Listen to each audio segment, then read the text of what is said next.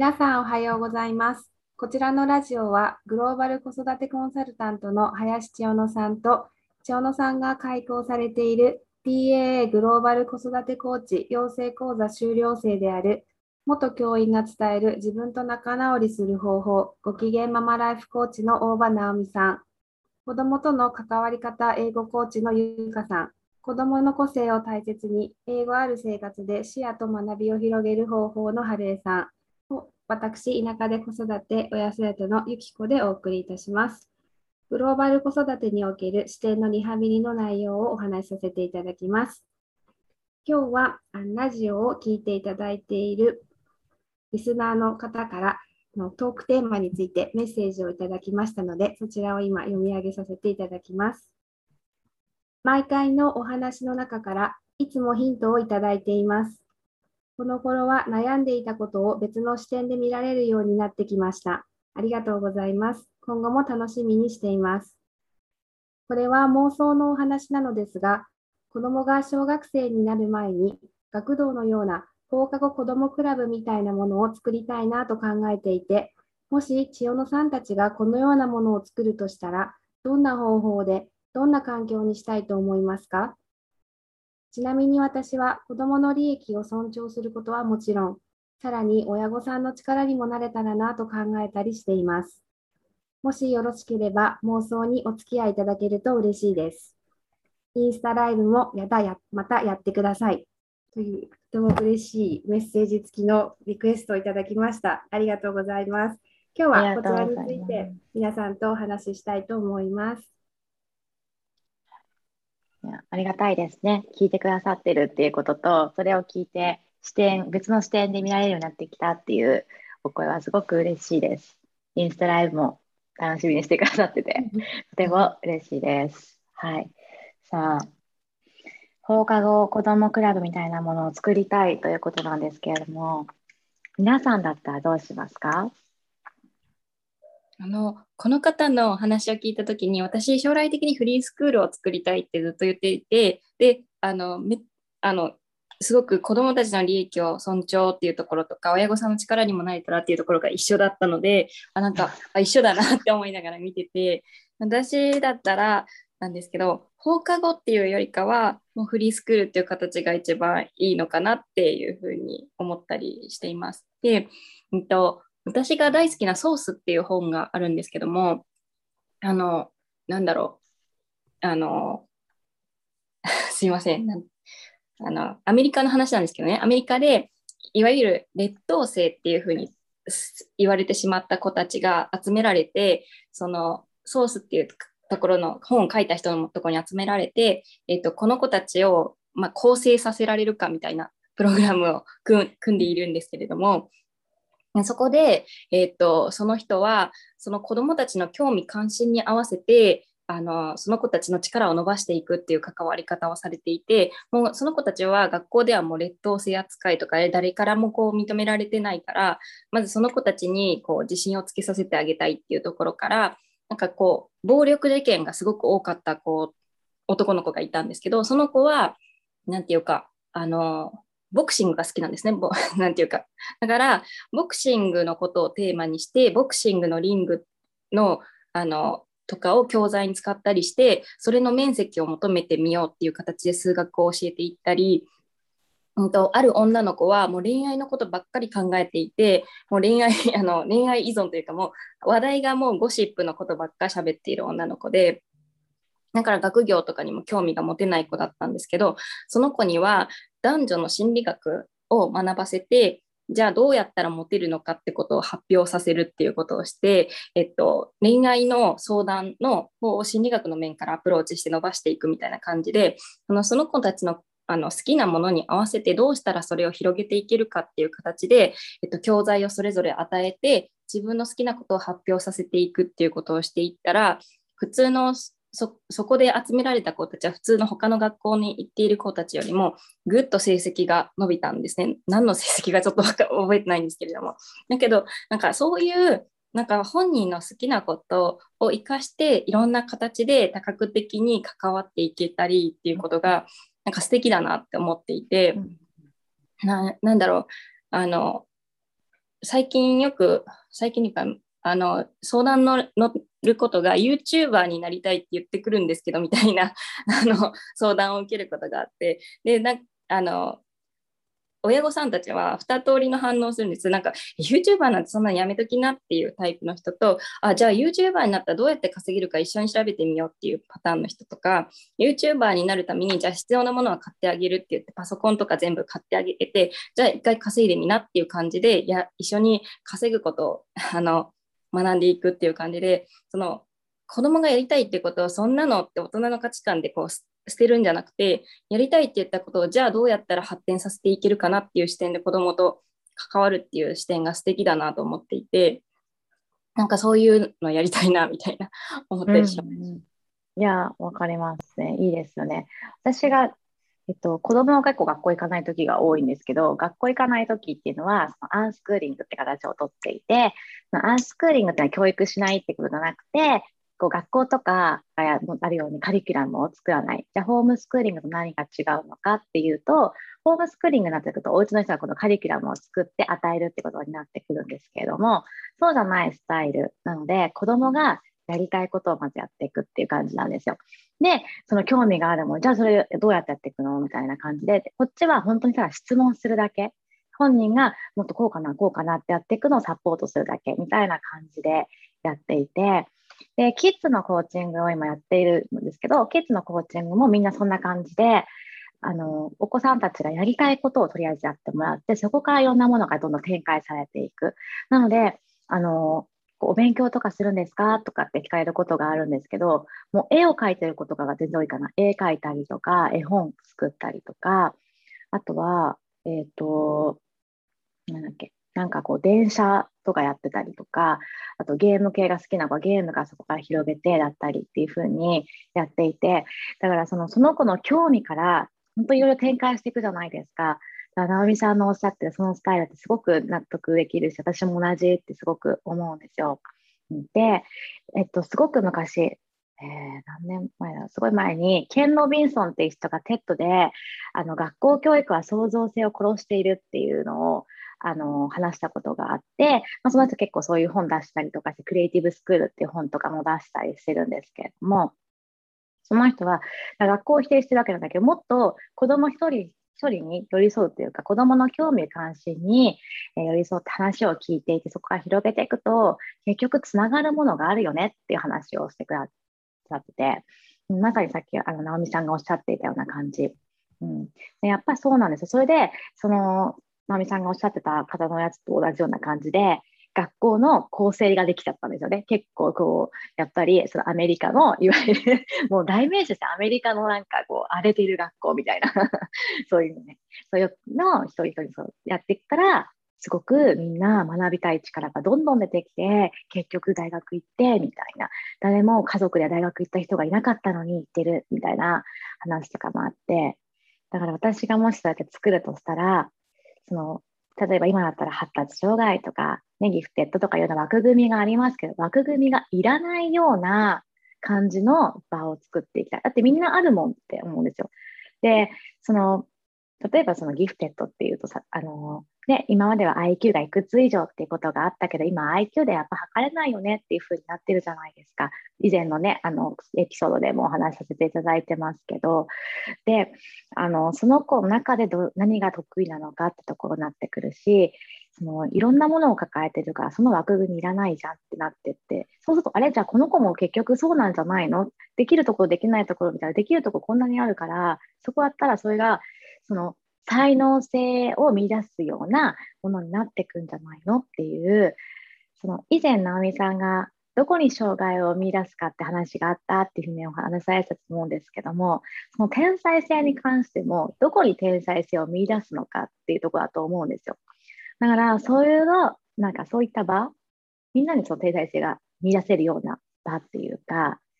でもそれって与えないことで出てくるわけじゃないですか。うんうん、質問したり聞いて寄り添う、そんな自分た場所にするかななんて思ったりしました。あと私あの前もお話したかもしれないんですけどあのリクルートのあの藤原さん藤原和弘さんっていう方が、あの杉並区で初めて民間の校長先生になられたんですけどもその藤原さんがあのやられてた世の中科っていう授業があったんですけども、それがすごく良くてあの藤原さん自体は教員免許を持ってないから教員免許を持ってる方と一緒に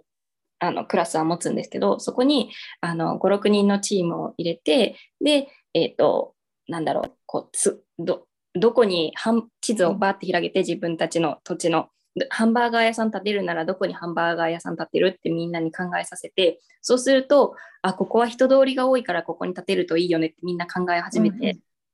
こう頭が動いていったりこう裁判員制度を入れる時もあの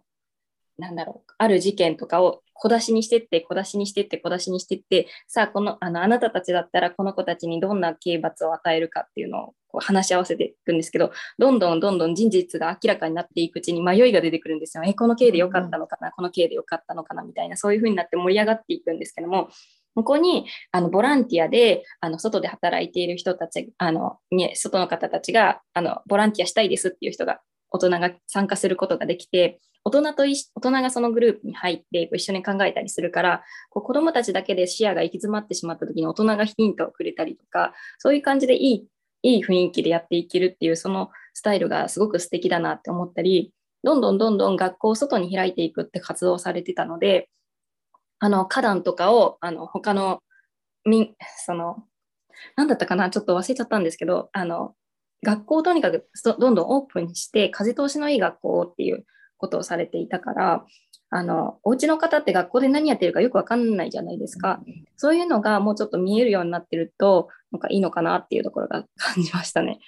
うんうん、なんか何かをもしそういうのを授業として授業としてっていうかねこう始めるとしたら私は参考にするといいのはオランダの教育なのかなって思います。うん、オランダの教育ってコーチングベースで、うん、であのかつやっぱり社会とつながりを求めてというか社会とつながる。だから学びっていうのは社会とつながるためにやっているんだから、実際じゃあどういうふうに社会とつながっていったらいいかっていうところをやっていてであの、地方自治体とかのあの課題とかを子どもたちも一緒に取り組んでいくんですよ。うん、で子供たで会社とか企業の人たちってやっぱり頭でっかちになってるわけではないけれども大人だから考えつかないことっていうのがあるじゃないですか、だから子供からその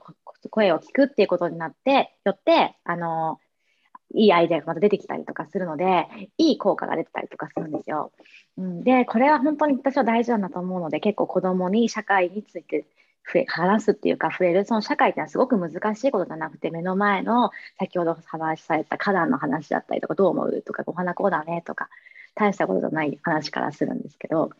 大事にしててあの面白いなって思ったのはこの前オンラインカレッジで、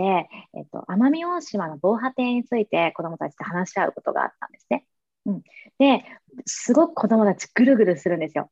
なんか防波堤を作ることによってその沿岸部の自然がねこう損なわれてウミガメが戻ってこなくなってしまうかもしれない。やっぱない方がいいね。えでも防波堤ってなんで作るんだっけ？あ防波堤ってじゃあこう波がこう来ちゃうことによって災害が起きないようにするためだよねってなってって。えじゃあどうしたらいいんだろう？みたいな感じになってって。話してるうちに、まあ、皆が皆どっちってついたわけではもちろんないんですけれどもいい意味でグレーが出てきたりとかするんですよね。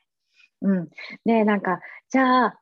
こういうふうに防波堤を作らずとも、例えば木をたくさん植えることによってうまくできないのかとか、じゃあ木ってでもさ、みたいな感じで、まあ、あとはもう個々になっちゃってるので、時間ができちゃったから、あの個々でやってるんですけど、うちの子とかも、木ってさ、植えた方がいいけど、やっぱでも植えちゃ今いけないでしょみたいな、こう管理ができる人が少なくなってるから、伐採しなくちゃいけない。じゃあ、そもそも木を植えるんじゃなくて、今ある木を減らせばもうちょっと被害が少ないのかな、腐ってきちゃうとか、ダメになってきてるから勢いでやられちゃうんじゃないかとか、すごい広がってって、じゃあ環境ってみたいな感じで、ちょっとしたことから広がっていくから、その社会のちょっとしたね、その、なんだろう、出来事って意外と拾って広がっていくから、その方の取り組みってまたいいなって思います。さっきのリクルートの方もつながってみたいな。いろいろ子供は子供なりにアイデアを出していくので、うんそういう時間もあってもいいかもしれないですよね。そのオランダの教育についていろいろ学べる方法ってあるんですか、うん、ななんだろう？本とか、うんうんね、少ないっちゃ少ないです。オランダの教育って教育のがすごく自由なんですよ。うん学校ごとに全然違うんですね。うんなので、もう全く教えないっていう学校もあれば、半々のところ、エクレクティックな感じで、なんだろうな、ちょっとこう教える授業を例えば午前中して、あとは子どもたちに自由にやってもらうとか、時間まで子どもたちに本当に学校の数だけ教育の仕方が存在しているので、多分本にもあったりするけど、なんかコーチングってこんな風にしてますみたいな感じが多いかな、今のところ。なので、ネットとかで実際に行った方の情報とかを見てみたりするのもいいかもしれないですね。なるほどうんそれってことは多分行く子が学校を選んでいくっていうスタイルですよね。それかたまたまこう地域で割り振られているところに行ってそうだったっていう感じなんですかね。えっとね、どっちだったかな？行く子選んでたかな？選ん選べ、そんなでもいっぱい選べるではなかったと思うんですよね。うん、ちょっと私もそこ忘れた。限られますもんね、地域がね。うんうんうん、小学生とかなおさらね、うん行ける範囲っていうのがありますからね。うん、へえ、でも面白いですね。うん、うん、本当ですよね。だからなんかこう、すごい、なんだろう、なんか話はね、変わってきちゃうかもしれないですけど、こう、教育的にいいって言われてるところって余裕がある地域だなって思うんですよ。なんていうのかな、こう、なんだろう、あんまりこうニュースとかでオランダが今日こうなりましたみたいなとか、ね、あの、フィンランドがとか聞かないじゃないですか、輸入がどうのこうのみたいな。だけどアメリカ地方がすごいもう競り合っているようなところって余裕がないからカチカチで結局自由があんまりないというか学びないけど、だから子供らしく学んでいくヒントって結構北欧の方だったりとかね、うん。うん、ヒントがあるような気がしますね。うん。うん。あと教育があの日本の場合政治とくっついちゃってるじゃない、文科省の下から降りてきちゃうからどうしてもすその責任が政府に行っちゃうじゃないですか。うん。ってなるとなんかこう確一的なものをせざるを得ないっていうようなところがあるような気がしてこの自由を与えてしまうと差が出ちゃうから管理してるとこどうなってんだみたいになっちゃうから。うんなんか難しいですよね。うん。少しもっと教育だけ少し権権力がこう分離したらいいのかなって思っていて。うんね、いいところもあればみたいな、みんな受けられるじゃないですか。すそうごいことじゃないですか。そんな国ってないし、なんだったらこう、留年とかがないじゃないですか、小学生で。みんな普通に学年上がってくるじゃないですか。でもそれって当たり前じゃないんですよね、全然ね。だから、そう考えると均等に受けられてるから、ね、難しい。そう本当に、うん、思いまして。皆さんどうですか？私だったらこんなにしたいとか。でも、世界とつながることはやってほしいっていうか、私は話したんですけど、うちの子の幼稚園の先生、先生が校長先生じゃなくて園長先生。園長先生が結構いろんな国に飛び回る先生だったんですよ。割と結構それこそオランダとかフィンランドとか結構行かれてて、私だから園長先生あのどうにかこれって子供に一瞬と本当数分でいいからオンラインとかでその国見せてくれないですかとかって言っちゃったぐらいなんですけどそしたら園長先生にいや自分が今ここにいるって縛られるの嫌なんで無理ですって言われたんですけど。でもそれぐらい子供になんかこういろんな世界を見せてあげたいっていうか知ってほしいなっていうのがあってそういうきっかけとしたきっかけとなる時間っていうかもただこう子供に話を聞きながらコーチングベースでこう関わっていくだけじゃなくて時間として設けたいなっていうのはありますね。よ視界視野が広がっていくじゃないですかやっぱりね。うん私があの留学してたところが、あなんかすいません、喋ってしまっていっぱい。あの、うん留学してたところがすごいよくって、最初にコアって言って、あのいろんな国の哲学を勉強するんです。東洋思想だったり、あの西洋思想だったりって言って哲学を勉強して、あの古典的なやつを。で、みんなでこの哲学のこういうことってどう思うっていうような、その考え方をみんなで学ぶっていうのを最初にやって、で、その後、あのリベラルアーツって言ってあの専門がないところなので自分で専門を選んでいくというか、まあ、あの専門がないので専門は持てないんですけどあのある程度こっちの方向性みたいなのは決めていくものをやっていきいって学んでいってで冬休みの期間にラーニングクラスターって言って自分たちでこんな勉強したい人集まれって誰かが集めてで自分たちでこのテーマについて集まりしたい人が集まってきてで教授のところに行ってじゃあ先生このテーマについてやりたいんで教えてくださいって言いにくいやつがあるんですよね。だから先生が出すんじゃなくて子供はこのテトピックやりたい、集まれって集めるところから始めて、で、その集めるためのスピーチというスピーチの場もあるんですよ。なんかこう、あのこの日はじゃあランニングクラスターで応募したい人ちょっと募集してねって言って募集してきた人がそのスピーチの場で喋って私はこんなことをやりたいこれに賛同する人と一緒に学ぼうみたいに言ってそこに集まってくるって感じだからなんかこういろいろいいなと思っていて。めっちゃ素敵私やったことあります。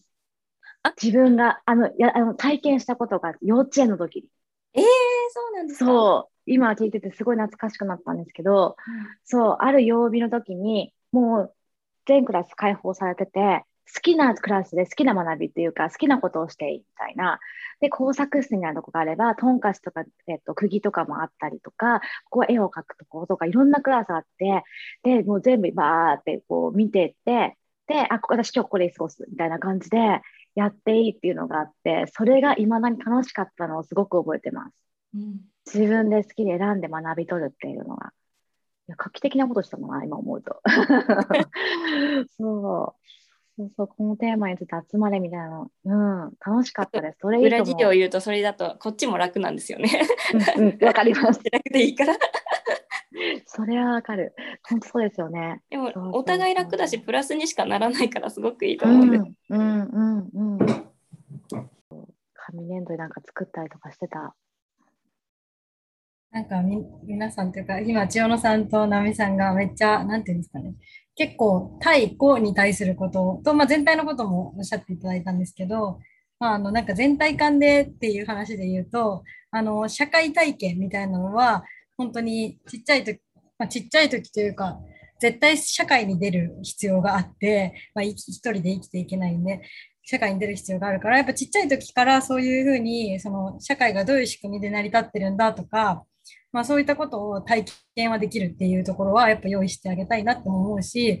その一つとして、なんか結構私が、あの、もしそういうのが妄想でできるのであれば、なんかこのルール決めみたいなもの、まあ、法律を作っていくみたいなところかなと思うんですけど、まあ、国で言うと、みたいなのを子供たちで完全に委ねられてできるっていうの本当に何のルールもない中からルールを作っていくみたいなことを、こう、やるっていうのはやってみたいなっていうふうに、まあ、一部としてすごい思ってる、まあ、全体の思想っていうのはすごいお二人が言ってることにすごい共感してるんでそれ以上言うことないかなと思って 出なかった話でそれすごいやりたいなっていいと思います。そこのクラスっていうか教室のルールじゃないけど子供たちが作ってっていいと思うし、私子供に言ってるのはルールは従おうとしなくていいよって守ろうとするだけでいいっていうふうに言っていて守ろうとしようとする中でなんかあれって思うなら変えてみようっていうふうな気持ち。でもただ勝手に変えるんじゃなくて話し合いながらどういうふうにしていったらいいのかってことをしていこうっていうふうに話をしていってだからそのもし教室に後から来た子がいたらあれって思ったらその子たちどんどん変えて作っていけばいいんじゃないかなと思うからそれはすごくいいなって思いますね。うん、やっぱり人生きてたら、まあ、ちっちゃい子でも価値観とか固定概念って多分あるから、こういろんな人の意見を聞いてあそういう人もいるんだっていうことを知るきっかけにもなるし、まあ、そうじゃあそういうみんながこう違う意見とか価値観とかいろんな思いを持つ中でじゃあどうやったらみんなが過ごしやすいのかなっていうのを考えるのって人間としてすごいベースに、うん、ベースになるだろうなと思うので、うん、それはやりたいなってすごい思ってます。なんか大阪の大空小学校とか映画にあった学校ってそんな感じですよね、確か。4つのルールしかなくて、そこ以外はなんか自分たちで、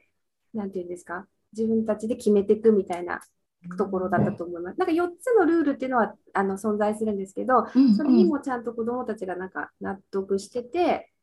そのルールがあるみたいなことだったと思うんですけど、でもあのおっしゃってるように、えーと、中で何かあった時はもう全部自分たちで考えてなんでこれがこうなんだろうとかその子に対してどういう関わりをしたらいいかとかっていうのもなんか子供が中心にみたいな感じのところで私もすごいいいなと私は本を読んだんですがすごい素敵だなと思ってはい感想がありました。やっぱりそこで生活する人たちが決めるって一番大切ですよね。うん、なんかこう、うん、そこの人たちじゃなくてこう持ってきたルールみたいな例えば日本だったら昔のアメリカの人たちが作ったルールがそのまま法律にまだ残ってるっていうちょっと今現実社会とはそぐわないものとかあると思うから確かにゆかさんおっしゃってるみたいにあの小さい頃からその私たち自分が生きる場所のルールそこの空間だけでも作り上げていくっていう経験が小さい時にあれば大人になってからも反映させられるしこういうことがこう意見がこう食い違うポイントだとかっていうなんかいいなんか思考が生まれていきそうですよねそこから。うんうんうん、世の中に対してね自分ごとっていうものがなってきますよね。自分ごとに捉えられるようになってくるっていうか。うん、そうですね。うん。面白いですね。ルール作りってなんか素敵ですね。あ私はあの千代さんのとなの直美さんがさっきずっとおっしゃってたあのことはすごく賛成で私もそれ以上あの申し上げることはないと思ったで そうだそうだってでもあとオランダのあの私もなんかあんまりこう書籍とかで読んではないんですけども、なんかテレビであの特集かなんか教育とか、あと生活のことをあの特集してるものを見たことがあるんですけども、やっぱりその子どもの教育の前に大人が充実してるなっていう感じがあって、しっかりあの1日をなんか3分割みたいにしていて、子どもと関わる時間とか、親であっても親だけの時間がちゃんと持つように、そういうなんかマインドセットがあるっていうところからやっぱり心の豊かさがもう子どもたちの教育にも反映されているのかなってすごくあの思ってます。国の保障も良いですよねやっぱりね。それは言えます、ね、かもしれないんですけど。いや、でも本当そうだと思います。教育の質がいいって言われてるところって、うん、そのおうあの親お家の人っていうかこう、親の時間も取り方っていうか、仕事だって、例えば5時だったら5時に終わる、うん、その後はもうっていうふうだったり、あとは会社も家族ファーストでいいよみたいな感じだったりとかするとか、うん、カナダもそうだったりしますよね。だから、うん、どんどんそれで新しくよくしていこうってやっていったりとか、だから、これって全てにおいて言えますよね。親のそう家庭でおいても親のまず言う通りシャンパンタワーじゃないけれども自分自身を満たしていくことがひいては子どもの教育に良くなっていくことがいっぱいあるみたいな。うんもうそれを言うとこう社会の構造の話にもなってきちゃいますよね。結局あの日本だともうなんだろう親なんだろうななんかいろんなところに被害が来てるんですけど教育にそもそもお金をかけられない国じゃないですか。でどこにこうしわ寄せがいくかっていうとあの働いている先生たちの労働時間とお家の方の塾の費用っていう形にこう負担が重なっていくじゃないですか。ってなるとお家の人がいっぱいその分働いたりとかあと日本の社会自体の働き方がもうたくさん働いて安く雇われるみたいな働き方だったりなんていうかそういう社会の 働き仕事に対するなんか考え方も重なってきますよね。うん、でもあれですよね。こう多分その方ももちろんそういうふうに思われて妄想されてるとは思うんですけれどもどんな放課後クラブを作っていくかとかって考えると自分がどんなあの家庭で子育てをしたいかそのままでいいんじゃないかなっていうか、うん、で逆に今ないことをやってややるのが一番いいですね学校とかみたいにね。うん。うん、さっきの保護者の視点と重なるんですけどここのこの方もおっしゃられてるんですけど親の余裕っていうところで親同士が私つながれたりお母さんたちがこう一人で抱えちゃうこととかがあって特に私これ名前が良くないと思うんです。発達障害っていう名前の言い方が私あんま好きじゃないんですけど、うん。うん、そういうふうに言われてしまうと悩んじゃうんですよねなんていうか、うん、親としては。だからなんかなんだろう。発達個性とか多様性とかね。なんかもう、うん、うん、そうなんです。別に障害でも何でもないというか、うん、だからなんだろう。それをでもその名前がついていたり何かやっぱり診断という形で降りるじゃないですか、うん、今の制度が。だからそこで悩んじゃったりする方がなんか一人で抱えないであなんかこう喋って他の方と喋ったり相談できる場とかそういうみんなで育てていくというか昔のなんか昭和の,、あのご近所じゃないんだけれども、なんかあのああ誰々ちゃんちのママだみたいな感じで こうみんなで喋ってったり、あの誰々ちゃんちのママがなんか違うことしてたらあちょっとそっち危ないよみたいな声かけれるような感じだったり、そういうなんかコミュニティになってたら安心できるのかなってちょっと思ったりしますね。そうですね。うん。すごくここが、私個人がすごくどそこを知りたいです。どうなんだろうって。なんていうのかな、逆に見えてしまうから不安になることもあるじゃないですか。だからね、その付き合いっていうのがすごく難しいなってすごく思う。そこが煩わしく感じる人もいる。そうそう、ね、でも欲しいという人もいるし、うん、ここが本当に難しいなって、本当一個人何かややるとしても、うん、難しいですよね、本当それが。うん、でも、その発達、ね、障害って名前がつくから悩んじゃうから、本当にその名前は違う名前にしたらいいなって思うけど、なかったらないときみんな困ってるし、だから難しいですよね。ね本当に逆にこのあのそれがつくことで人もいるし、よかったんだって思えたらラッキーじゃないですか、それはそれで。ネーミングセンスの悪さですよね、日本人ね。本当ね、ダサいみたいな。でもきっとあれなのかな、看護婦さんみたいなのが看護師さんになったみたいにいつか変わるのかな。ねどうなんだろう。それ難しいですね。お家の人サポートしたいけど。うんうんうん。なんか私が関わらせていただいている学童はいろんなタイプのお子さんがいらっしゃって、あの名前で言っちゃうとその発達障害って診断を持っているお子さんも半分ぐらいいらっしゃるんですね。ででもあえてあの異年齢でいろんなタイプのお子さんと過ごすことであのリアルに多様性を知れるというか自分の好きが相手と好きと違ったりとか自分が大事にしたいと思うことが相手はと違ったりとかっていうこととかできることすごく得意なことが違うっていうのがあのを一緒にこう体験しながらいいところはそのこの人に教えてもらえばいいみたいな感じであのリーダーシップを取れる誰でもリーダーになれるような環境っていうのがあの目指しててあの、ま、毎回毎回こう回るかって言ったらあのいろんなことがあるんですけどでも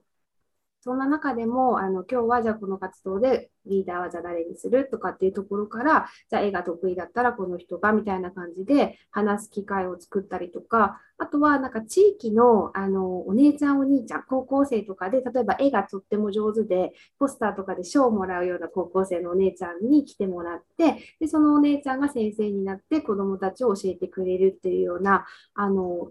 こともこの夏休みにちょっとやったりとかしてて、習字もそうだったんですけど、でそうすると、なんかすごい自分と年が近い、先生とはまた別のお姉ちゃん、お兄ちゃんっていう方が、なんかこう教えてくれたり、そこで触れ合ったりすることで、なんか私たちがいつもこう関わらせてもらってる様子とまた違った姿を見せてくれたりして、違う成長、違うこうなんか体験ができたなっていうのすごい良かったなと思ってるんです。なんでなんか異年齢でいろんなタイプの方と交流する場があるっていうのもすごく貴重な時間で、あの子どもにとっては本当伸びる機会だなって視野も広あの、まあ、対人なのでその世界を見せるっていう意味での視野とは違うんですがでもやっぱり肌で感じるものあこういうのはすごくあるんだろうなと思って、あの私すごいその夏休みの体験は良かったなと思って。はい、あのやってたんですけど、なんで、そういうのも、やっぱタイプで言うと難しいんですけど、でも実際その私たちの学童はあの保護者同士がつながることですごくあのななんていうんですかね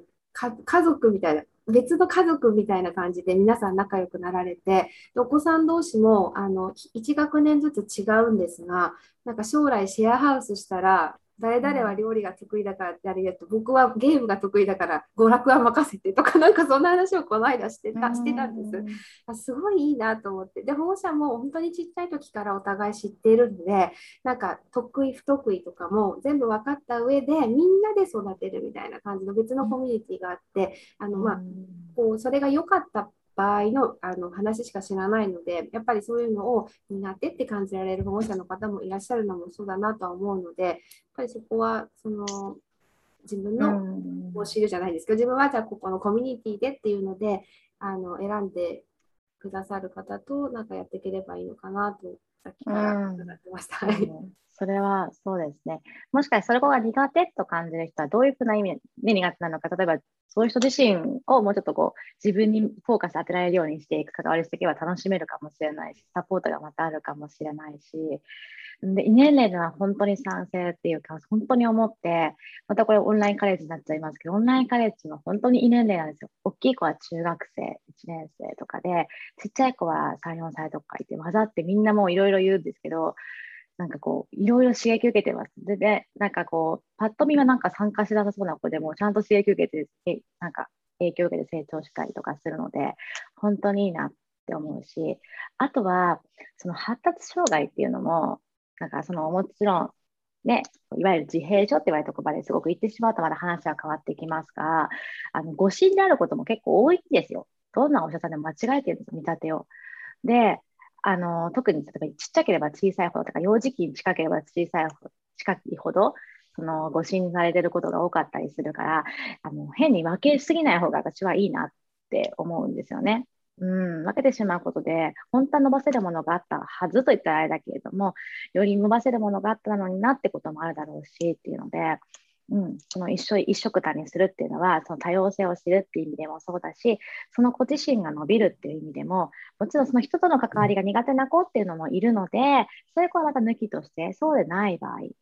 で逆に言うと人と関われるってことはそこってまた範囲が違うんですよね。うん、結構そのスペクトラムの対象になる子ってやっぱ人と関わることが難しい子たちなので、うん、どんどん関われる位置が変わっていった方がいいかな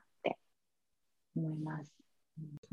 話少しずれるかもしれないんですけど、うん、今いろんななんか名前があるじゃないですか。もう本当に細かく分けられた名前があって、言ったら誰でもどれかに当てはまるんだろうなってたんですよね。うん、だからなんかその、まあ、それをなんですかね、与えられて安心する人もいるし、それが必要な人も中にはいると思うんで、そういう人たちに対しては使っていけばいいと思うし、それがあの必要なのであれば、それを、まあ、あの持ってるってことは、すごいあの生きていく上で楽に生きられるのであれば、そのお守りみたいな感じで持ってるっていうのもすごいいいことだなと思うんですけど、なんかこう、当てはめようと思えば、なんか AB、あの血液型のやつみたいな感じで、まあ何かしら当てはまるやんみたいな感じ、なんか絶対あると思うんですよね。だからなんかそこを、なんかどうどう捉えるかっていう捉え方も人によって違うかもしれないんですけど、なんかこう、シリアスにそんな捉えなくていいのかなって思ってるところがちょっとあって。あります。普通の人の方が逆におかしいんじゃないかと私は思って、なんているわけない。で、マッサー大丈夫？みたいな。そう。えー、って。それはなんか無理やり多分お医者さんも当てはめたたければ当てはめちゃえるから、なんかそこを、うん。まあ、何を言われても自分がどう捉えるか、親がとか子供自身がどうやって捉えるかっていう方になんか目を向けた方がいろいろ楽なのかなってうん、あの思います。その名前が必要っていう時って結局軸が外にあるんですよね。自分軸であれば別にそれ必要がないっていうか、あの別に私はこうだからこうでしょこうでしょっていうあのその人はもちろん組んでですよ主体的に生きていくけどそのちゃんと自分にフォーカス当てられていればそれって気にならないんですよね。うん、だからそういうカテゴリーを気にするのであればそれよりもいわやっぱり今で言えば、いわゆるマインドフルネスだったりとかで、意識を今自分に集中していくことをしていけば、それってそんなに気にならないから、だからなんだろうっていうふうになれるから、今必要なことって自分自身に目を向けるっていうこと、自分がどんなのか、どういうことが得意、どういうことが苦手なのかな、あ、そうなんだで終わりでいいっていうか、人と比較することをしなくちゃいけない世の中にいればいるほど、その名前が必要になってきちゃうんですよね。うん、わかります。なんかいろんな、さっきゆかさんがおっしゃってていろんな名前があるからこそ、でも私もなんか、あの、さっき千代田さんもおっしゃってて、その普通普通の人がいないいないでしょっていうか、平均みたいなのって何なんだろうみたいな。なんとか症とか、いろんな大人の世界でも、なんかこう、メンタルがどうのこうのとかっていうやつ。あまあそういう人もいるし私もそこにちょっと当てはまるかなっていうので逆にそういう人がいるんだったら私もその毛があるかもしれないみたいな。ちょっと安心してみたりとか。でもまああのマインドフルネスって私もすごくあの最近好きなあの気持ちの持ち方なんですけどもなんか軸自分がそうであればそうなんだなぐらいでいいっていうかやっぱり今の自分はこうだからって受け入れるあのメタ認知みたいなこともやっぱり必要なのかなっていう。ただやっぱりそういうのを得意としないっていうか私も得意ではないですけども考えると考え込んでしまう時もあれば、まあ、そういうそうじゃない時もあるのが普通なのかなってすごく思うから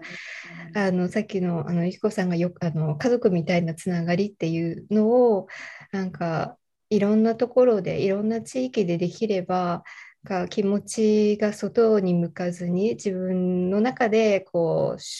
なんていうか消化できるっていうようなコミュニティとかあっても、やっぱりね、親が心が安定していれば子どもの心とか社会とかも安定するのかなっていうところはあるんで。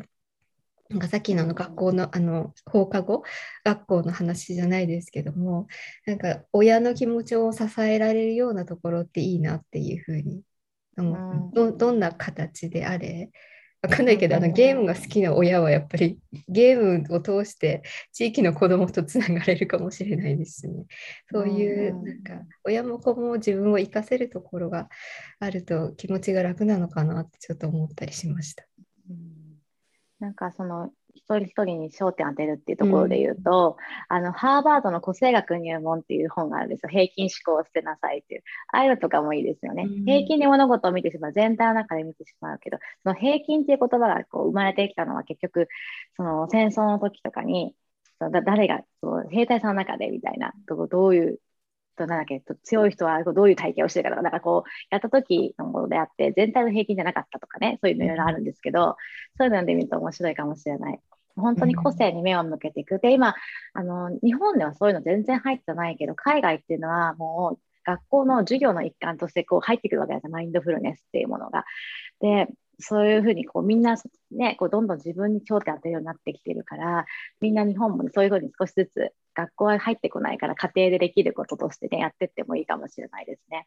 私が好きな、あのドクター・スースのキャット・イン・ド・ハットのシリーズで、ラーニングシリーズがあるんですけど、それが、こあ、今月かな？えー、っと、私3月ぐらいにも予約注文したんですけど、マインドフルネスをテーマにした本を出すんですよ。うん、すごい結構いつもそのラーニングシリーズって結構奥が深くって、なんか大人も、へえ、そうなんだって思うことが書かれたりとかするので、めちゃくちゃおすすめなんですけど、そうそう、よかったらそれを親子で手に取って触れてもらえたらなんて思っちゃいます。私書いてないけど。そうそうそう。平均思考っていう言葉があるんですね。まあそこで作られた造語かもわかんないですけど、うんうん、確かにそそうすると平均って何だってなりますもんね。うんうん、そうそうそのこ外で見てるよね軸みたいな、うん、なりますよね。うんでもなんか面白いですね。こう時代とともにこう成長していく、していくことによって、どんどんどんどん人間はなんか原始化していくじゃないけど、なんか結局生まれた時に戻っていくみたいな感じがありますね。自然を大切にし、外にこう田舎とかで移住する人が増えていき、あれなんか村付き合いみたいなの始めますみたいな感じになってくるっていうか。うんうんうん、私、中学校の時に思ってたんですけど、あの中学校とかって地域の子たちがあの、うん。集まるじゃないですか近くの。そうすると子どもたちが関われるコミュニティが少ないんですよ。学校でも一緒の人間関係だし部活でもその学校の中の人だし、塾行ってもやっぱり同じ子が集まるというか。でだからなんかこう人ってあのみんな自分って何だろうとか思うと思うんですけど誰と関わるかによってとかどこのコミュニティにいるいるかによってここではめっちゃはっちゃけられるけどここでは黙ってる自分って本当の自分っていうのはなくて全部自分だからなんかここのコミュニティではちょっとうまく自分を発揮できないけど、こっちだったら自分を発揮できるなっていう場所が1個でもあれば、すごく安心できると思っていて、こっちでうまくいかなかったとしても。あでも、中学校の子たちを見てると、もう学校、塾、なんか部活とか、同じ人としか関わらないから、から、林先生がされているオンラインで、異年齢の人とあの関わる、自分の場所ができるコミュニティっていう場っていうのは、なんかすごくいいなと思っていて、だから、こう、なんかこう学校とか自分の住んでいる地域であちょっと自分出せないなっていう場合はなんかこう別に関われるコミュニティみたいなのがあるといいのかなってちょっと思ってますね。これがこの放課後児童クラブにはちょっと直結しないんですけどね。でもちょっと今ふっと思いました。いやあでもそうかもしれないですね。ちょっと違う自分が出せる場所っていうのはあるといいですよね、うん。うん、そこで言うと習い事とかもそうですもんね。私は子供にその習い事を通してそれが上手くなってほしいんじゃなくて自分の居場所づくりをしてほしいなっていうほっとできる場所、まあ、結局地域のところに参加しているので学校で会うことは一緒ですけどでも縦割りっていうかこう全然年が上の子たちとごちゃ混ぜなので、またちょっと違うんですよ、雰囲気。同じ学年の子がたまたまいないっていうこともあって。だからそこでずっとね、身をいい意味で置いてもらえればいいなっていうのは、上手くなってほしいとか、極めてほしいとかよりも、そういうふうな違う顔を見せられる場所っていうのがあるといいなって思うので、うん、それいいですよね、その視点、確かに。なんかちょっとまた今の直美さんの居場所違うコミュニティっていうの話聞いてすごい思い思い出したんですけど私妹がず1年2年ぐらい学校中学校行ってなくて不登不登校っていうんですかね。あの登校拒否。で行ってなくて行けなかったんですけどでなんかなんかそういうお話し会みたいなんで妹が聞かれた時にそのそのなんだつまんなくなかったのというか、やることなかった、暇だったでしょって聞かれたときに、妹はダンスがすごい好きで、ダンスの教室にその中学校に入る前かな、小学校ぐらいから行ってたんですけど、で、えっと、中学校に行ってない間もずっとダンスは毎日行ってて、ですごい毎日忙しかったって言ってて、でしかもすごく楽しかったって言ってたんですよ。全然行ってないことを後悔してもいないし、あの、なんていうんですかね、そういうコミュニティがやっぱり別にあったから、別に学校で馴染めてなかったわけではなかったんですけど、違うコミュニティがあるっていうことが、すごい、なんていうかね、自分らしく生きれる場所が他にもある。学校以外にもあってある、そこそっちにもあったら、まあ、いざ学校に行きたくないとか、まあ、なんか行く意味を見出せなくなった時にも、なんかこう、それでも行きたい自分の、まあ、自分らしくいられる場所があるっていうのは、やっぱり必要持っといて、なんか得なことしかないのかなって思うので、別に行ったら行ったらいいと思うんですけど、学校も。行かなかったら行かなかったで別に、なんかそういう場所があれば、多ければ多い方のコミュニティはいいのかなって思います。なんか新たな自分にも出会える場所にもなるかもしれないし、なんかそういう意味でそういう場所がたくさん増えると確かにいいなって、うん、の話を聞きながらこう地域以外の場所うんうんうん、そうですよね。結局人が一番成長するとって人と付き合ってる時ですかね。学習してる時じゃなくて。だからそういう違うコミュニティがあるっていうか、出会う数、人の数が多ければ多い分だけ視野や視点がね、広がっていったりとか、きっかけができてくるから、確かにそうですよね。うん、うん何だったかな起業家の方と喋ってた時にこれからの時代ってやっぱり変わっていて今まではこうトップダウン方式で降りてきた、うん、ある程度影響力があったり権力があったり実績があったりする人のとこにバーって人が降りてくるっていう感じのイメージだったんですけど今は水滴の波紋式って言って1人が波紋をバーって広げていっていろんな波紋がこう混じり合うって言っていてそういう時代なんだっていうことを言ってたからなるほどなと思って自分がその波紋の中心になる時もあるし波紋に巻き込まれに行く時もあるし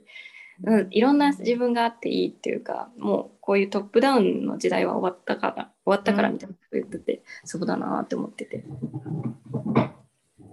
そうですね。そうそうそう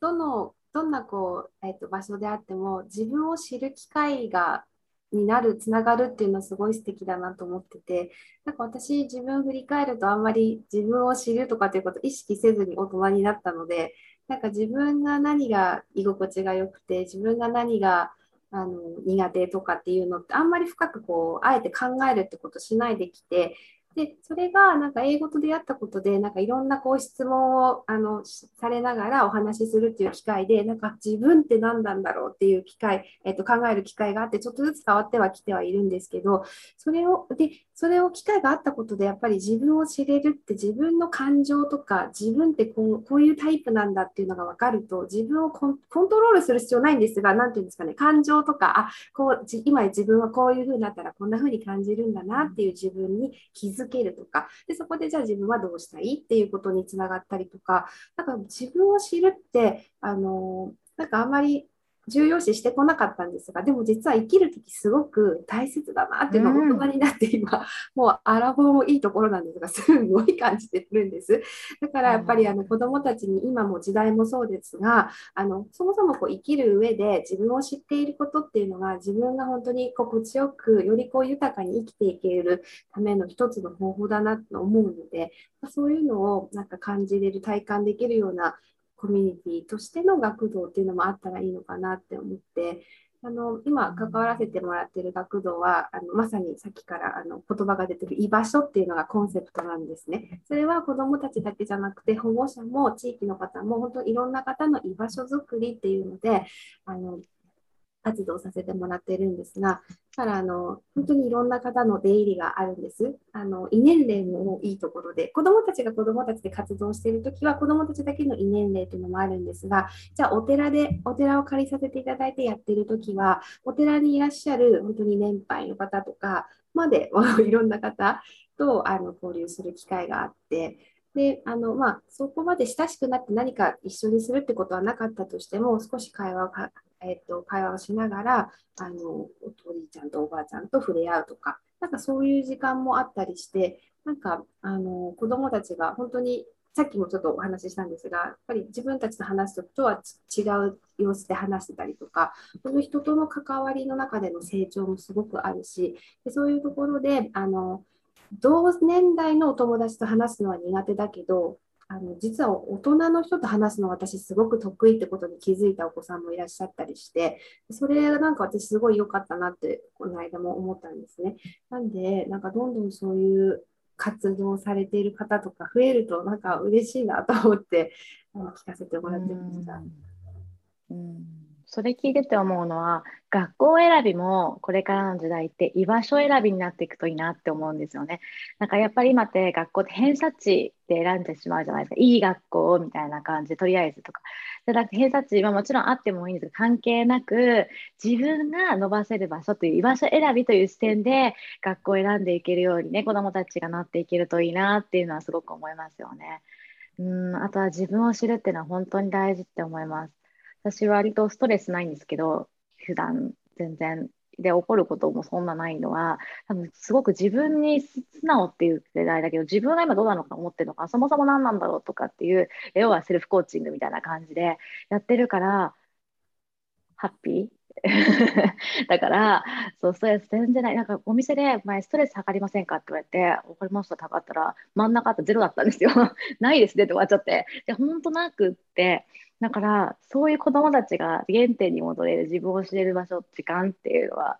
すごくもっとやってほしいなって、うん、思いますね。そのストレスゼロに持っていくセルフコーチングっていうのは前ちょっとあのちらっと伺ったのが娘さんをコーチングしていく中でこう自分のこう林さんもとも自己肯定感が低いところを生かしてこうやっていったっていう話をされてたんですけど、そういうふうに作られていったんですかその心っていうのは。えっ、と、私、何事に関してもそもそもってすごく考えてしまうんですよ。うん、で、ちょっと若若い時っていうと言い方あれなんですけど、それまでってなんか勢いで生きてるじゃないですか。なんか考えることがないというか、とりあえずバタバタ急ぎやしみたいな。でも子供が生まれて、だから子供と向き合う時間を作っていくと自分も向き合わなくちゃいけないなって、なんか自然となっていった時に、そもそもなんでだろうとかいろいろ考えたりしたら、結局自分へのコーチングになっていて、うん、なんか気づいたら、そんな感じ。で、もちろん嫌なことがあるなとか、イライラするなとか時もあります。でも、イライラする時だから、それでどそもそも何なんだろうとか考えて落ち着いてみたいな感じで、一回は振られるけど、ほとんど戻ってくるっていうか、うん、うん、感じですね。そう、答えでなってるかな？なってないかな。どうやってその心をつけたのかなって、多分、あの、関心が。どうやって、どうやってですかどうやってってなんだろう？と思いますよ。なんか、多分何事も楽しいって受け取れるんだと思います。あの、林先生。ああ、そうなのかな。なんかその心をどうやよく聞かれるんですけど、よく聞かれるけど、でも本当に人にパッと初対面の人会ってこの前会ったのも、好奇心の塊ですねって言われて、そう、大人になってそんなこと言われるんだと思ったんですけど、そう言われて、それなのかな。でも小さな時からすごく人を観察することがすごく好きた人だったんですよ。で、この前もちょうど母親に聞いたんですけど、あの私よく注意されたんですね。そうやって人のことずっと見てないの？みたいな。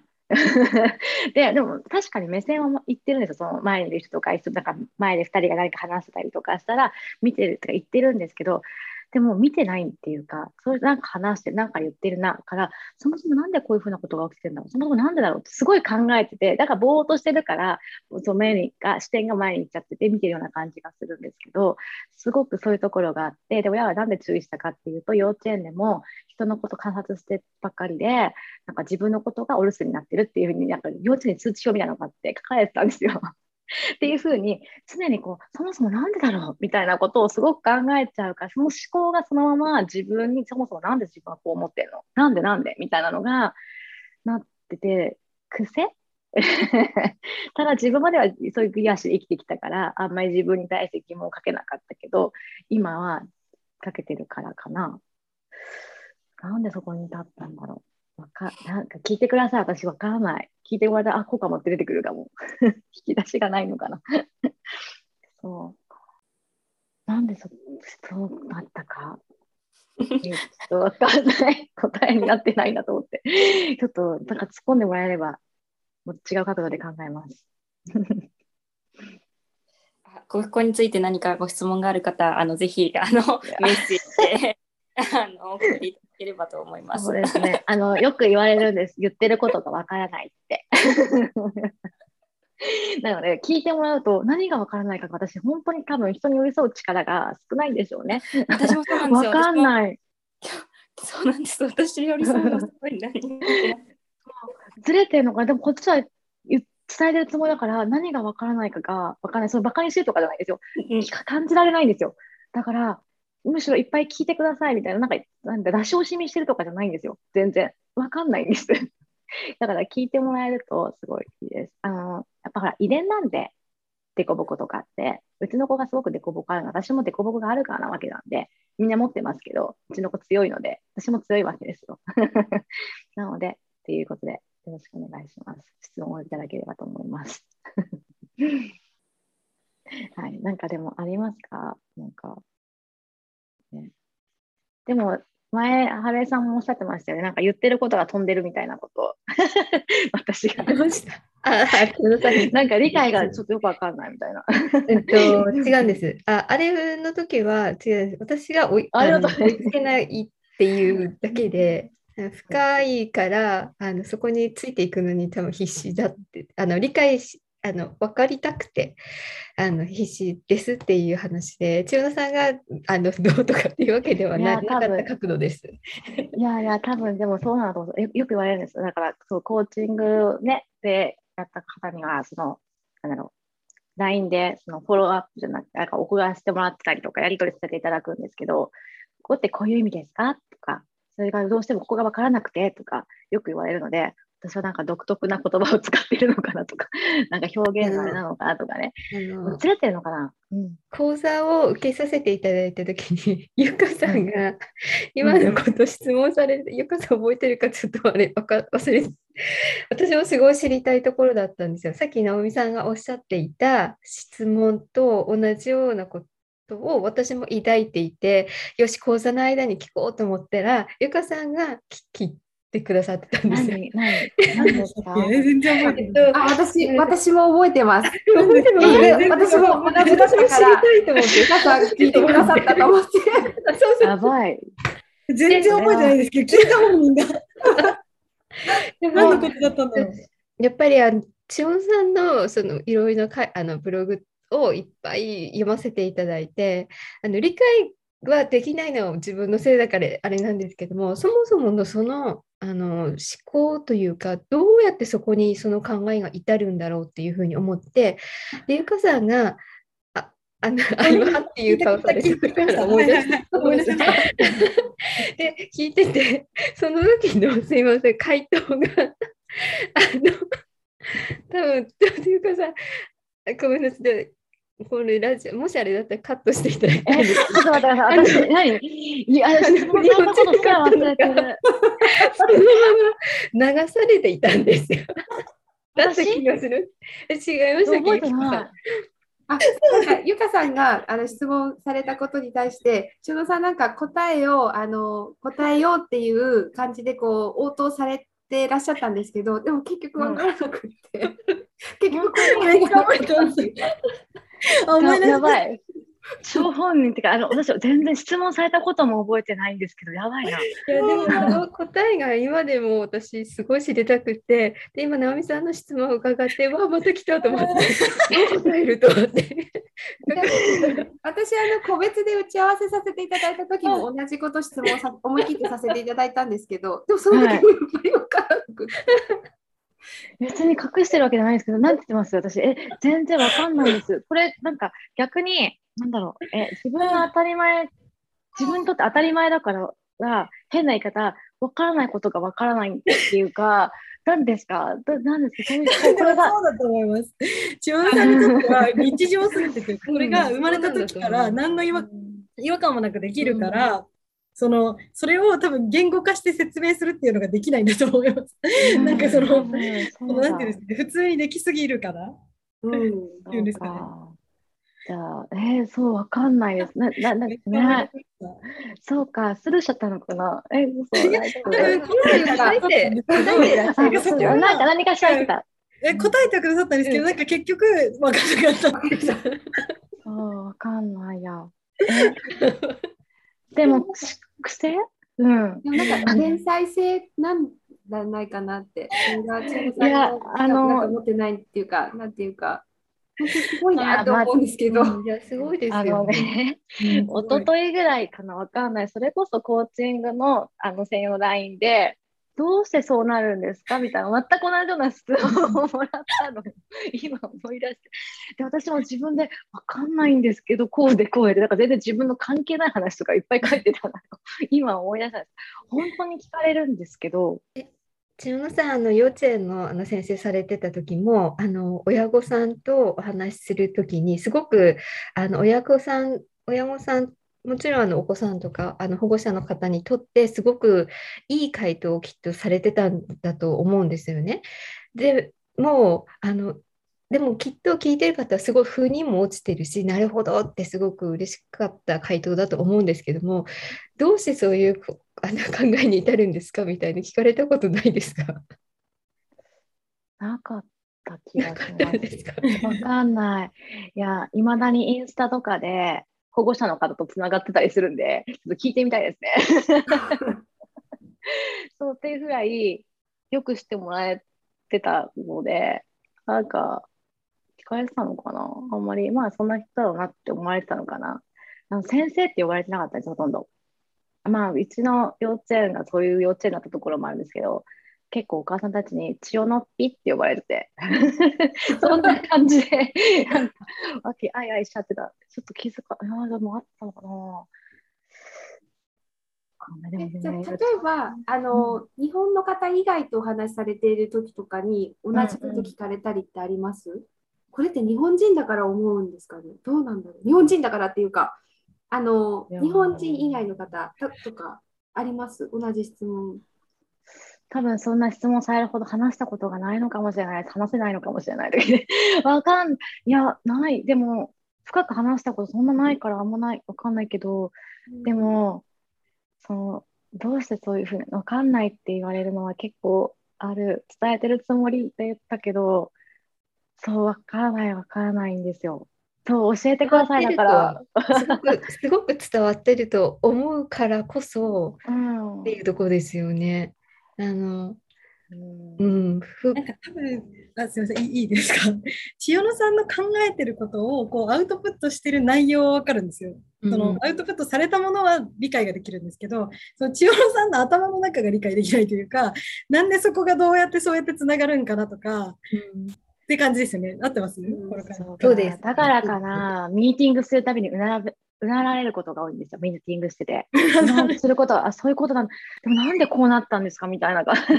そうなんですよ。なんかそう出てきたものは分かるんですよ。言ってることも分かるし、ああ、そういうことかって理解できるんですけど、そこに至った経緯みたいな、なんでこれとこれをこうやってつなげたのかなみたいな。ところが、なんでそういうふうに考えるのかなっていうか、なんてなんですかね、うまく伝わらない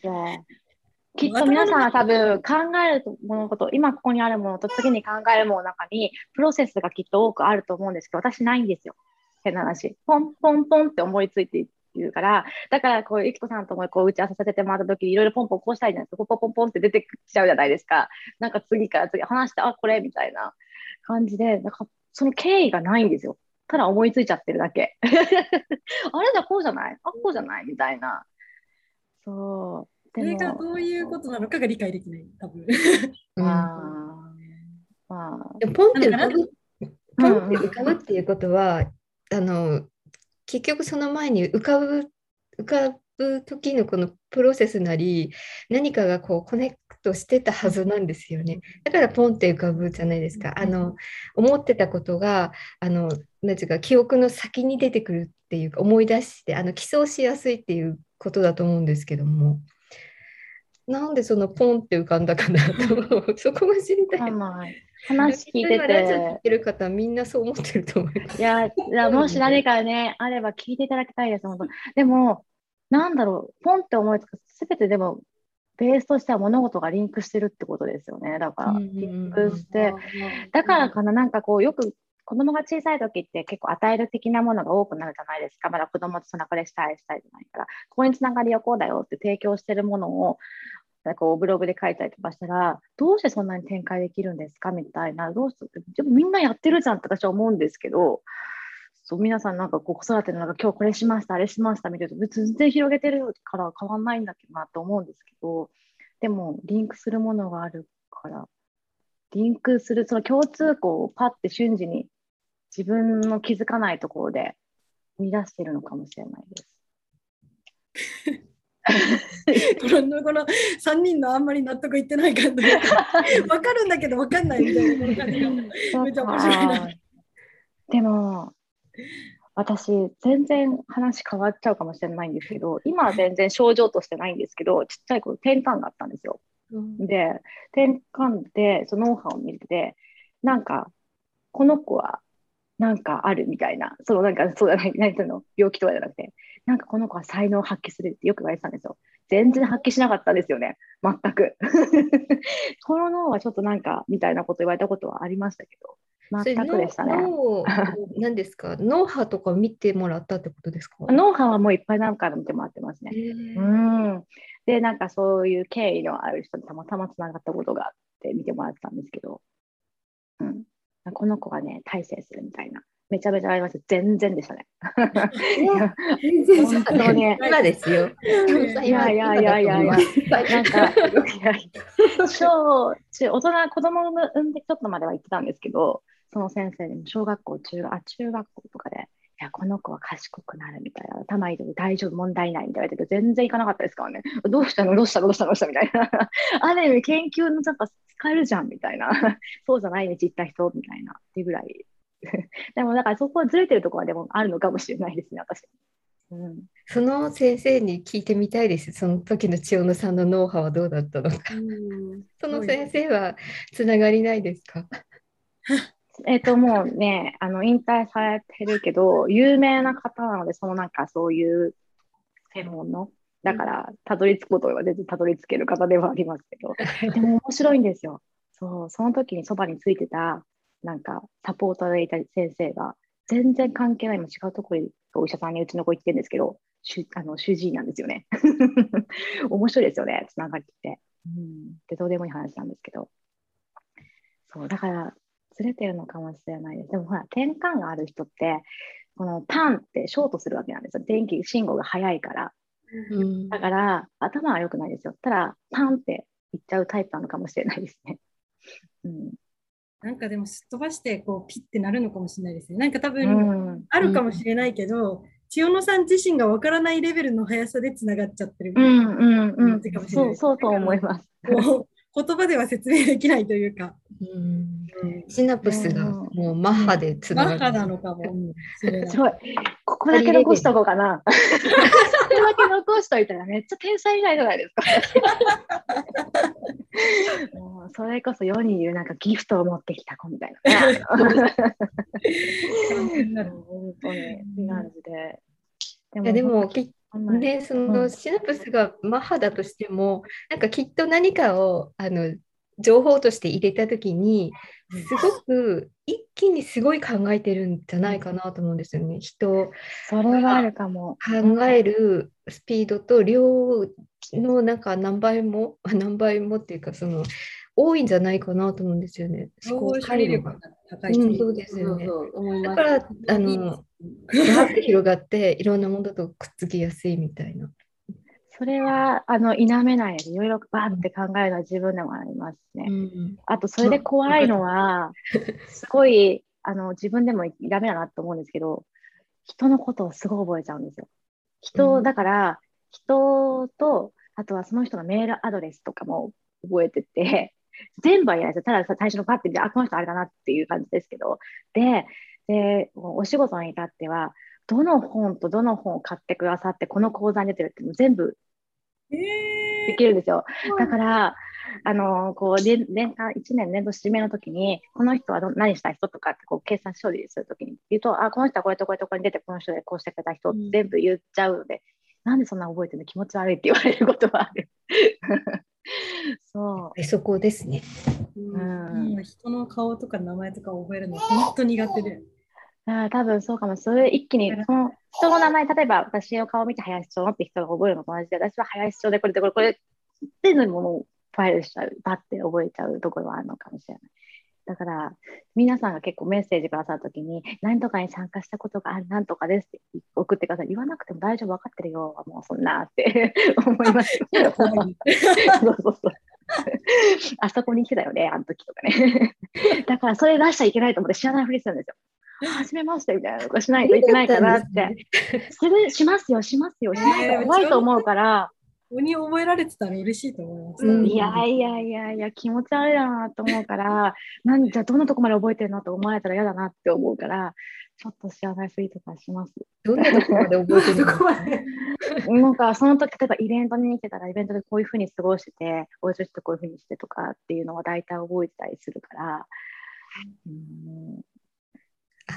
AI の脳みたいですね。うん。頭の中に AI がいるみたい。すごい。いやいや、でも暗記できないんですよ。覚えなさいって言ったら全く覚えられない。あ、処理だけ、うんなんかリンクさせるっていうこと、だからそうですね、テストで丸暗記とかできないし、一夜漬けなんて絶対できない。すごい天才だと思います、一夜漬けする人は。うん。テスト前は寝なきゃダメ。そんな感じです。そでも一瞬の情報処理能力が長けていらっしゃるってことですよね、そしたら。多分そうだと思うまあ、最近は衰えを感じますよ。面白いですね、でも面白いですね。え、あの、そうです全か。いや、面白いと思って。い本当ですか？や、いや、いい意味でもちろん面白い、興味深いとい思っやいや、いやなんかあれば聞いていただければ本当に語られてないことがあるから。いや、本当に。そう。だからずれてるのかもしれないですね。周りと。いや、ずれてるっていうか、別にいいじゃんって思えちゃうから、自分がずれてるからかもしれないですね。て。うんね、面白い。いいですね。千代野さんを解き明かすみたいな回回みたいでいいですね。じゃあちょっとまた何かあればそういう回を一回作って私の回とハレーさんの回とのこさんの回と ないです そうするとあいろんな人がいるこれ多様性をね皆さんが知ってくださいみたいな感じになっていくので。確かねに。一人ひも紐解くのちょっと面白いですね。面白いですよね。うんでも千代野さんまだまだ出てきそうで面白いですね。皆さんもですよ、もちろん。うん、なんかどうういうふうに考えてるんだろうとか知りたいです。あーじゃあまあ次回とかねこうリクエストがなければ一人一人の解体新書的な感じで でも、あのー結局、なんていうの、なんか自分を知るって大事ですよね。でも、こう、赤裸々になったら、もう、なんか、ラジオもインスタも出たくないみたいな。ありますけど。確かに自分を知るには相手がいないの知らないですからね。だって自分が今さっき今あの今みたいにみんなそうだと思ってるっていうかその自分がすごいとかそういうことじゃなくて自分みんなこういう考え方だと思うから疑問に抱かないからどうやってアプローチしたいか分かってない時があったりするのであそういうふうに人はこう捉えてるんだって分かると、うんうん、逆に自分が分かるので楽しいですね。へえ。千野さん、今お話しさせていただいて、自分に対する新たな気づきとかってありました？気づきっていうか、あだから言われるんだっていうこと。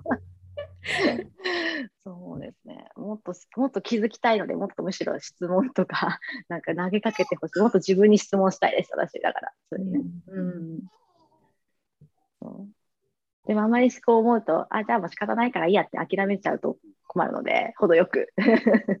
知りたいです。でも分かった上で聞かれてると相当ななんかコアな不安ですよね。じゃあ誰も質問来ないわけだみたいなね。でもいや、そんな方はいらっしゃらないと思います、ね。ちっちゃい時から掘り起こしてみるの楽しいですね。うん。うん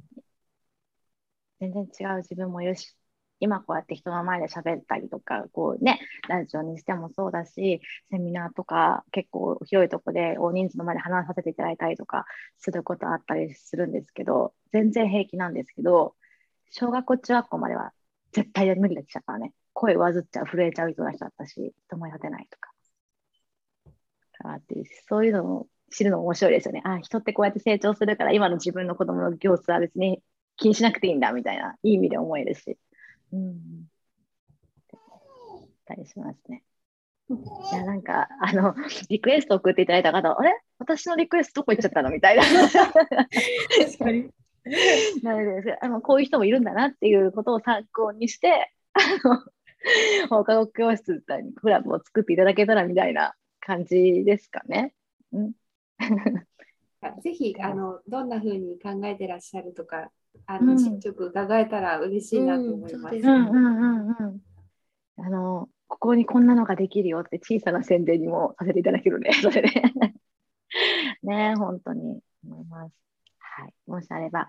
あのこんな感じであの、ね、テーマからそれるぐらいこう話し込んじゃう私たちなので、あの 気軽にあの聞いてみたいことがこれどう思うっていうことを全然送っていただけたら喜んでお話しさせていただくので、えー、概要欄にリクエストのフォームを貼っておきますので、よかったらそこからあの送っていただければと思います。また一人一人にアクセスできる URL も貼っておりますので、あこの人の話もっと聞きたいなとか、この人のこと知りたいなと思いましたら、えー、ブログだったり、インスタだったり、ツイッターだったり、何なりにつながっていただけたらと思います。皆さんいい人たちなので、面白いです。はい。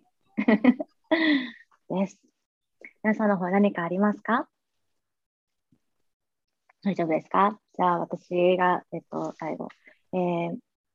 もう10日切ったと9日か。なので、あれなんですけれども、一応10月23日に、えー、お昼の1時から2時30分まで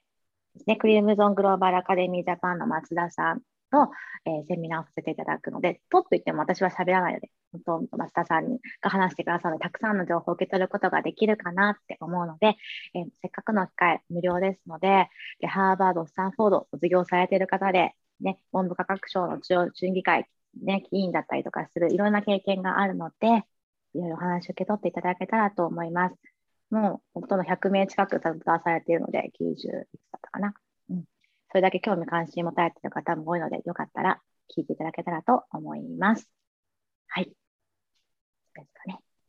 では、また2週間後にお届けさせていただきますので、よろしくお願いします。ありがとうございました。ありがとうございました。